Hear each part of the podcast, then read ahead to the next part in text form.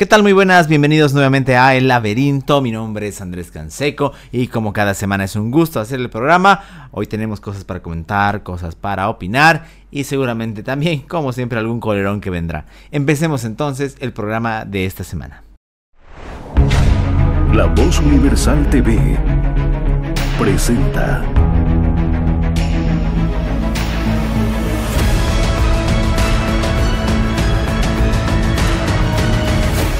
El laberinto con Andrés Canseco. Bochorno empieza con B, con la B de Bolivia. Y la verdad es que nuestros legisladores, esos que se fascinan con hacerse llamar padres de la patria, esos que les encanta ponerse las bandas e ir a actos en las plazas o en los barrios, esos que hace dos años, en el caso de Santa Cruz y su bancada digna, se vinieron a festejar el 24 de septiembre, dejando así que el movimiento al socialismo pueda elegir a su defensor del pueblo, esos que cobran esos que tienen privilegios, que tienen teléfonos pagados por, por, tus impuestos, que tienen datos, que andan en vehículos oficiales, que andan en cócteles, esos mismos nos han demostrado una vez de lo que son capaces. Claro, por supuesto, la mayor vergüenza viene del lado del, movimiento al socialismo, eso es cierto, y sus facciones, cuya, cuyo comportamiento, cuya actitud eh, pone de manifiesto no solamente que habría que repensar qué, qué manera reciben eh, su sueldo estos señores, sino además qué sentido le dan a la democracia representativa. Obviamente la democracia es el mejor sistema que tenemos por ahora para poder vivir eh, en conjunto pero eso no quiere decir que estos sujetos estén rodeados de misticismo, estén rodeados de esa aura de eh, calificativos nobles que tengamos que darles. Porque uno puede comprender discusiones, inclusive acaloradas, inclusive intensas, de acuerdo a temas políticos. Sí, uno lo puede entender. Lo que no puede entender uno, lo que no podemos aceptar es que vuelvan a pasar las cosas que han ocurrido la anterior semana en el hemiciclo que encima es un nuevo hemiciclo, ¿no? Ojo, están con su nueva asamblea en ese edificio horrible que tienen en la plaza. Sino lo que ocurre es que no, tiene, no se tiene un respeto a las instituciones. Y es chistoso, ¿no? Porque cuando uno les habla a estos sujetos, dicen, no, no, yo no me respeto a mí, respeta al cargo. ¿Y ellos por qué no respetan a las instituciones? ¿Ellos por qué no respetan a la ciudadanía? ¿Por qué una presidenta en ejercicio de la Cámara de Diputados puede tildar de maricón a un diputado? ¿Por qué pueden rasgarse la ropa? ¿Por qué pueden exhibir sus miserias? ¿Por qué? Y sobre todo, ¿por qué tenemos que aguantarlos? Y la verdad es que aquí también tenemos que hacer un mea culpa como ciudadanos. Por dos cosas. Primero, porque tal como dice Alcides Arguedas, al final estos mismos diputados salen de las masas. Y las masas están conformadas por ciudadanos. Y segundo, porque se les da demasiado crédito. Les voy a contar una anécdota sin poner nombres. Aunque seguramente algunos lo sabrán a quién me refiero. Hace muchos años, cuando trabajábamos en un, espacio de atención al público, eh, se nos acerca un analista político que era furioso, que era supuestamente crítico del poder. Por supuesto, luego se alineó a la izquierda, como esos pseudointelectuales. Trabajó con, con el viceministerio de Autonomías y demás. Claro, el sujeto en sus intervenciones públicas, cuando estaba frente a un micrófono, cuando estaba en el periódico, era furioso contra los políticos. Pero cuando llegó a este lugar en el que trabajábamos, eh, se acerca y dice, necesito que nos dejen entrar, estamos con la diputada y ella tiene que entrar. ¿A qué va esta historia? A que muchas de las personas que se dicen rebeldes, que se dicen críticos, a la hora de la verdad le están lamiendo las botas a los parlamentarios. Eh, le quieren buscar su beneplácito o peor aún, quieren buscar su aprobación para poder eh, ganar alguna, algún beneficio de algún lado. Y lo mismo pasa con los diputados, por eso, y senadores, porque es una relación así de eh, casi tóxica entre, entre la ciudadanía y estos, porque muchos de ellos se han vuelto seres de la viralidad como gran parte de la atención hoy en el, en el mundo está en estos aparatos y en quién tiene más likes, quién tiene más visualizaciones, quién es más viral. Uno se puede encontrar con que eh, muchos de ellos viven en esto. Y no es que esté mal que lo usen. Hay lugar varios concejales que están haciendo su carrera en eso. Y aunque no me caigan, hay que admitirlo. Pero eh, el problema está en que pensemos que esto es la realidad. El problema está en que pensemos que esto es la prioridad y que un diputado tenga videos o que se grabe ya sea en sus sesiones o en sus despachos, pero a la hora de la verdad no razone a la hora de la verdad no proponga, o incluso a la hora de la verdad le haga el juego al movimiento al socialismo, nos dice nomás cómo están las cosas. No nos importa la viralidad de los diputados, no nos importa cuántos likes tengan, nos importa que trabajen, que fiscalicen, pero que fiscalicen en serio, porque también hay una gran mentira, y esto es algo que ya viene desde hace dos gestiones legislativas, eh, dos periodos legislativos. La idea, por ejemplo, de que muchos diputados salían a denunciar hechos de corrupción, o a mostrar, o a querer pelear con los otros, pero a la hora de la verdad no hacían el seguimiento, y todo era eso, era buscar la cámara antes de los medios de comunicación tradicionales, ahora de esto. Eh, y eran así muy pomposos en aquello. Eh, lo cierto es que uno no se decepciona. Y de, la, y de la isla de la decepción no hay retorno. Porque al principio, cuando uno es joven o cuando es inocente, que a veces son sinónimos, tiende a idealizar las instituciones, pensar que el diputado es alguien preparado, que va a hacer algo por Bolivia. Y salvo algunas honrosas excepciones, muy poquitas, muy poquitas, la verdad es que no, no es así. Inclusive en la oposición hay figuras que muestran cierto carácter, pero que no van más allá del grito y sus limitaciones intelectuales son demasiado obvias. Recurren a lugares comunes como la patria, la región, la bandera, etcétera, etcétera, etcétera. Salvo algunas excepciones, ¿no? Porque hay algunos que sí hacen observaciones, inclusive de carácter económico, más o menos acertadas. Pero en general van a los lugares comunes, hablan del pueblo, de, del, Cosas que están bañadas de demagogia. Y eso de verdad es triste.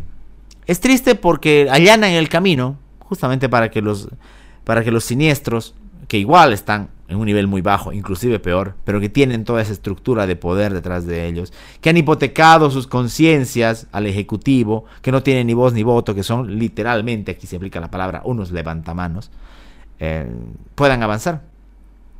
Y, uno no está en desacuerdo con que haya mm, pactos o acuerdos parlamentarios. De hecho, esa es la naturaleza del Parlamento.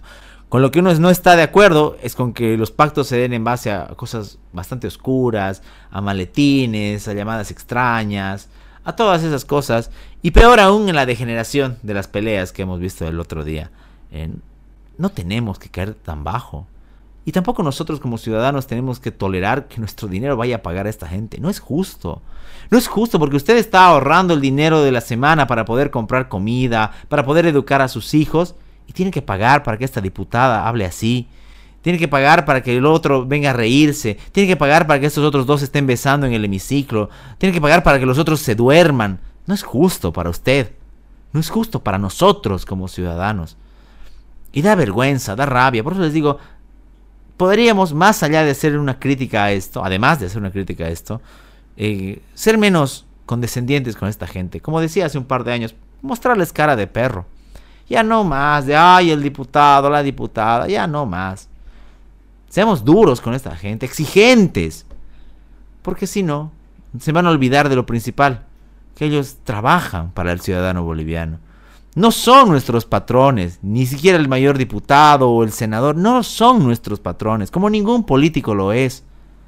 Son personas que están ahí para cumplir una función temporal y que medianamente deben tener cierto nivel intelectual, psicológico, emotivo, para poder hacer bien las cosas, no como ahora. Y es triste, yo trato de entender un poco la frustración al saber que el MAS tiene mayoría, antes tenía dos tercios, ahora tiene mayoría, aunque bueno, ahora con esta división y todo. Trato de entender la frustración, porque yo no me olvido y no perdono, con lo que hizo Eva Copa, de cambiar los reglamentos, que muchas cosas eran para dos tercios y luego son ahora para simple mayoría.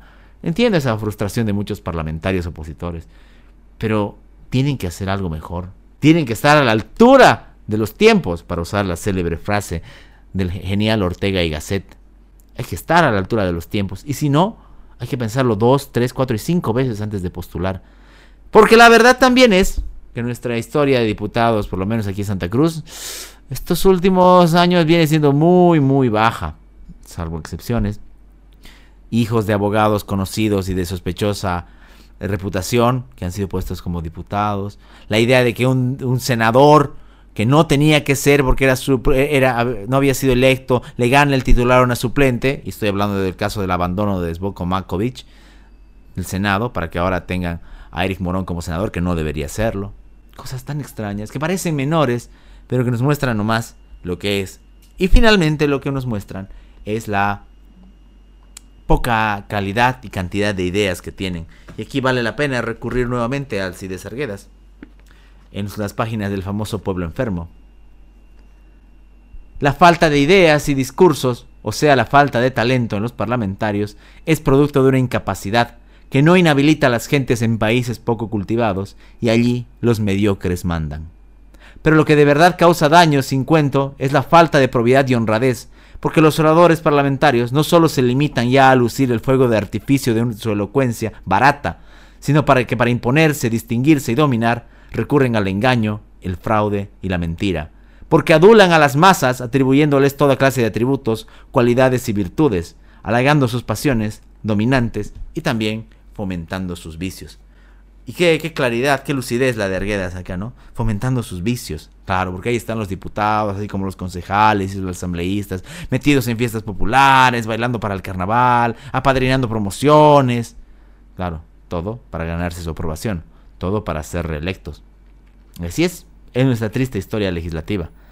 Y aún así, y miren qué, qué noble es a veces eh, este ideal de, de convivencia y de democracia. Y aún así a veces hay que sacar la cara por ellos.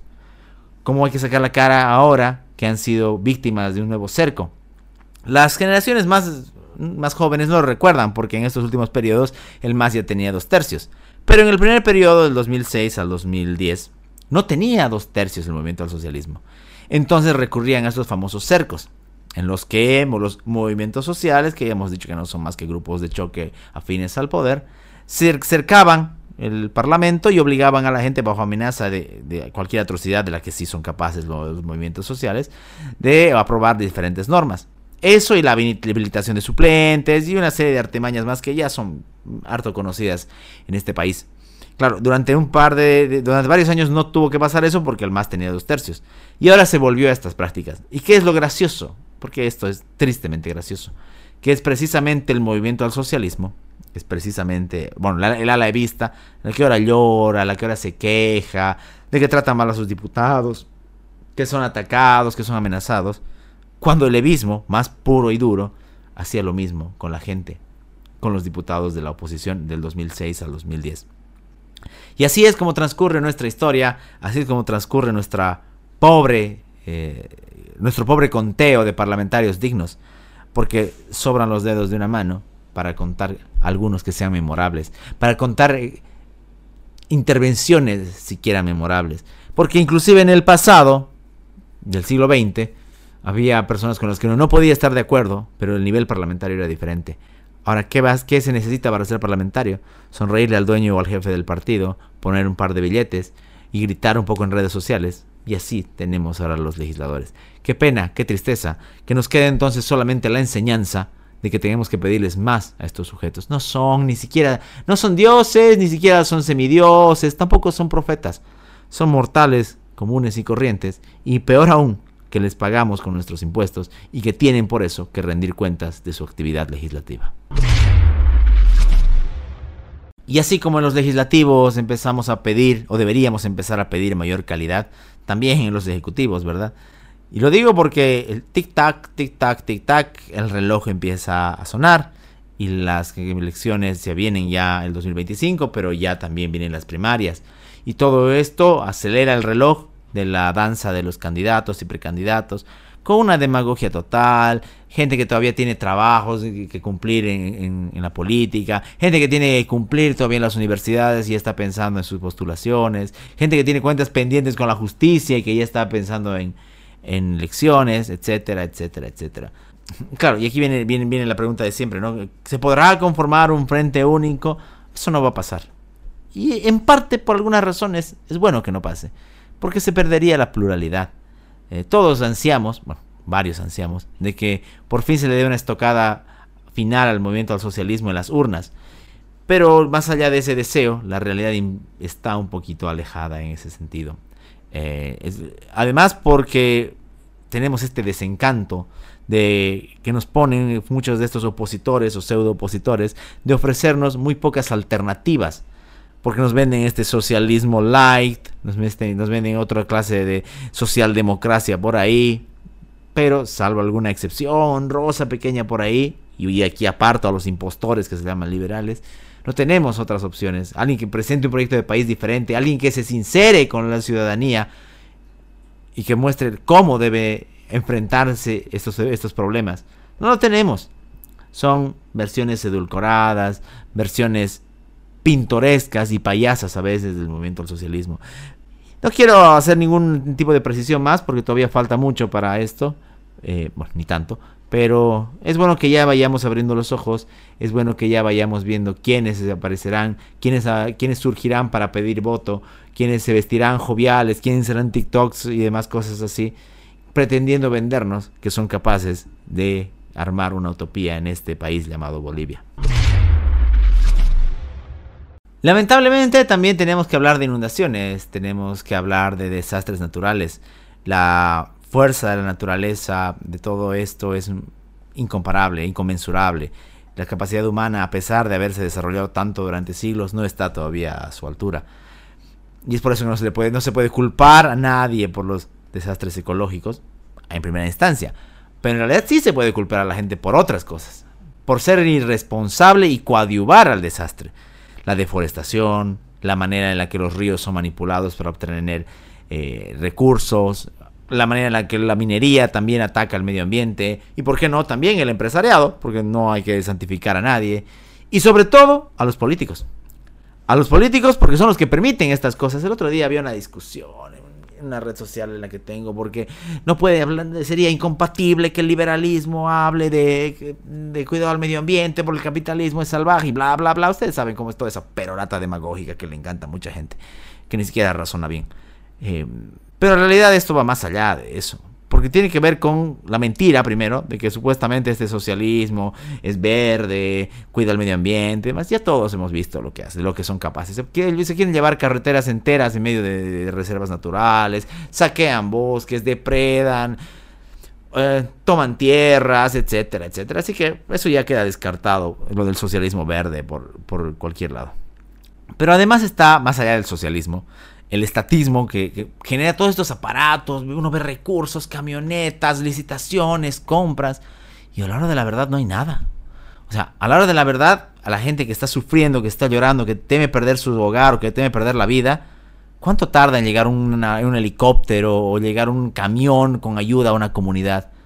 ¿Y eso por qué? Porque no hay caminos, porque el alcalde no tiene los recursos, porque está pensando en el festival, en el carnaval etcétera, etcétera, o en su reelección, y no hay ayuda. Y así nos encontramos con esta realidad en todo Bolivia. Por fortuna hay lugares en los que se puede contener, otros en los que no.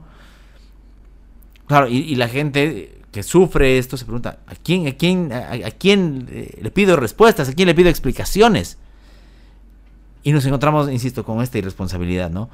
Y ojo, en Santa Cruz, mucho ojo, porque aquí en la ciudad no hemos tenido lluvias, salvo el de un lado de una mañana que ha sido muy fuerte. Pero ojo con lo que está pasando. Estamos contemplando nuevamente el tema del cordón ecológico. Que el primero que lo rompió fue el Estado. Con el tema de la quinta municipal. Ojo, ¿no? Con cómo se lotea, cómo se ocupan áreas verdes, cómo se quiere eh, dar permiso, de hecho se da permiso a urbanizaciones en Santa Cruz de la Sierra y en los municipios aledaños, llámese Cotoca, Porongo, La Guardia, y se construye y se construye, y alguien tiene que dar permiso para aquello, y alguien saca una tajada de eso. Y ojo, no vaya a ser que estemos no generando el desastre, pero sí abriéndole la puerta, sí permitiendo que llegue. No seamos irresponsables. Yo sé que hay mucha gente que llega, la ciudad crece y necesita donde sentarse. Estoy completamente de acuerdo con aquello. Pero se supone que hay autoridades y normas de propiedad claras para eso. Porque uno ve lo que pasa en La Paz y dice, ¿cómo es posible que la gente construya al borde del abismo? Y obviamente eso es una completa locura. Pero vemos en Santa Cruz y vemos que también construyen al borde del río, construyen en el jardín, en el cordón ecológico, ingresan al jardín botánico, ingresan a predios privados ingresen a reservas forestales, a parques nacionales, y el Estado no alcanza. Ahí no alcanza. Ah, claro, pero usted abra un negocio, usted quiera quiere invertir en algo, y ahí van a aparecer, le va a aparecer la ASFI, le va a aparecer impuestos, le va a aparecer el Ministerio de Comercio, la alcaldía, ahí todos le van a aparecer. Es así. Eh, insisto, no puedo yo culpar al Estado por las lluvias, aunque podríamos poner, insisto, este tema de, de los chaqueos y la, la deforestación como una causa, sí. Pero de lo que sí lo puedo culpar es de no hacer su trabajo. El otro día veía, y no solamente, insisto, no solo pasa en Santa Cruz, veía al alcalde de La Paz, en medio del desastre, con baldes, mostrando cómo era la inundación, con una especie de maquetas. Por Dios, a ese grado de insensibilidad y estupidez hemos llegado. Y los de aquí no se salvan, ojo. Triste es, y, triste es también la falta de memoria, ¿no? Obviamente, yo no lo viví, la gente más joven menos. Pero ya ha pasado esto en Santa Cruz. Ya ha habido una inundación que se llevó gran parte de la ciudad en la década de los ochentas. Por eso es importante ver la historia, por eso es importante que no nos metan el dedo. Por eso es importante que ya sea Percy Fernández, Angélica Sosa, Johnny Fernández o el que venga, se encuentre con ciudadanos que le digan, no, no puede hacer esto porque esto ya ha pasado, nosotros sabemos la historia reciente, mediana, lejana. No, no, que no nos metan el dedo y que nos digan, no, no va a pasar nada. Esa clásica eh, frase boliviana, no, no va a pasar nada. Porque cuando pase va a ser terrible. Y cuando pase y cuando las lágrimas y las cosas perdidas vengan, porque va a pasar, ahí quiero verlos a los alcaldes de Santa Cruz de la Sierra, de Porongo, de Cotoca, en las cámaras. Cuando ya todo sea muy tarde. Yo no me considero una persona ambientalista. Y pues tal vez sea políticamente incorrecto decirlo, sí. Pero no me considero, ¿por qué? Porque no milito en una causa. Comprendo la importancia del medio ambiente. Yo también me sentí tremendamente frustrado el año pasado con, con, los chaqueos. Pero no es una parte de mi activismo. Y hay mucha gente que sí lo hace y lo hable tarea. Enorme tarea. Pero sí me considero un ciudadano que tiene, como tantos otros, el derecho a quejarse. Cuando los que se, se supone, entre comillas, deberían cuidar que estas cosas no pasen son los principales promotores. Cuando la gobernación da licencias ambientales muy extrañas, para proyectos muy extraños, cuando aparecen, como hace unos años, un puente en medio de la nada, sin permiso de nadie. Y ahí está. Después nos salen, ¿no? Oh, que el impacto ambiental, que esto, que el otro. Cuando usted abre un restaurante, van a pedirle una ficha ambiental. Y lo van a extorsionar por eso. Pero resulta que aquí puede abrirse una urbanización entera sin licencia ni ficha ambiental. ¿Qué estamos haciendo mal? ¿O qué están haciendo mal ellos también? La respuesta es, es obvia. Y que, insisto, ojalá, ojalá uno se equivoque. Uno dice que a veces los intelectuales tenemos ese problema de que siempre queremos tener la razón. No, ojalá aquí yo quisiera equivocarme y no llegue la desgracia para que esta gente aprenda a la mala que no puede hacer eso. Y si llega a pasar, que den la cara y se hagan responsables. Y que si van a la cárcel, no estén saliendo a los 2-3 años en una detención preventiva como si nada, haciéndonos olvidar de lo que son culpables, ¿verdad? Ojalá el destino no sea tan triste, ojalá la naturaleza y el azar porque ustedes saben que mi convicción divina es casi nula. Ojalá el azar y, la naturaleza hagan que no pase. Pero si pasa, sepamos bien apuntar a quienes son los verdaderos responsables. Terminamos entonces el programa de hoy. Ha sido como siempre un gusto hacer el laberinto. Saben que pueden seguirnos a través de la radio, a través de la televisión, del canal Solo Noticias, por supuesto a través de nuestras redes sociales. Los invitamos a suscribirse a todas ellas. Mi nombre es Andrés Canseco. Nos volveremos a encontrar la siguiente semana en otro laberinto. Que tengan un muy buen descanso. El laberinto con Andrés Canseco